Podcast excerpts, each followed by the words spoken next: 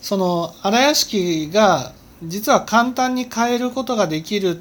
ていう証拠にですね協業新書の中に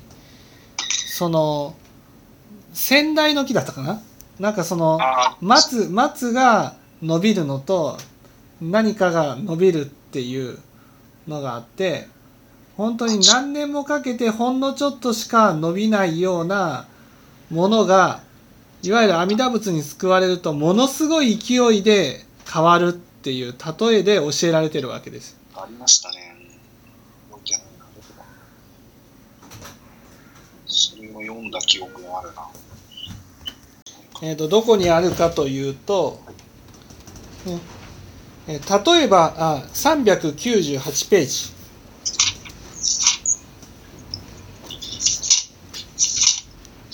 この右から12345行目に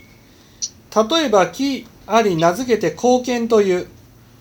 この木字に生ずること100歳にして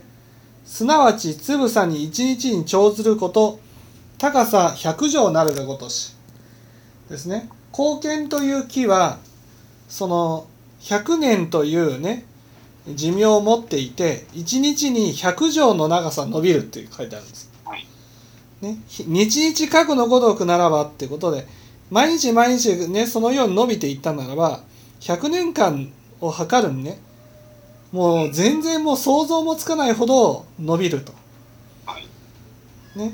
でそれに対して松の象徴するを見るに松が伸びていく姿を見ると日に数しか伸びないと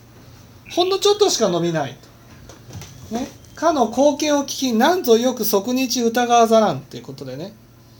なんぞよく即日っていうのいやそんな一日でそんなにも変わるなんて想像もつかないっていうふうに言うと。こういうふうに書いてあるように本来の荒屋敷っていうのはものすごい変わるんですよ。ものすごい業が変わるんです。種を種をまくことを変えればものすごく変わっていくんです。だけど私たちは自分を変えたくないから松のようにほんのちょっとしか変えられないんです。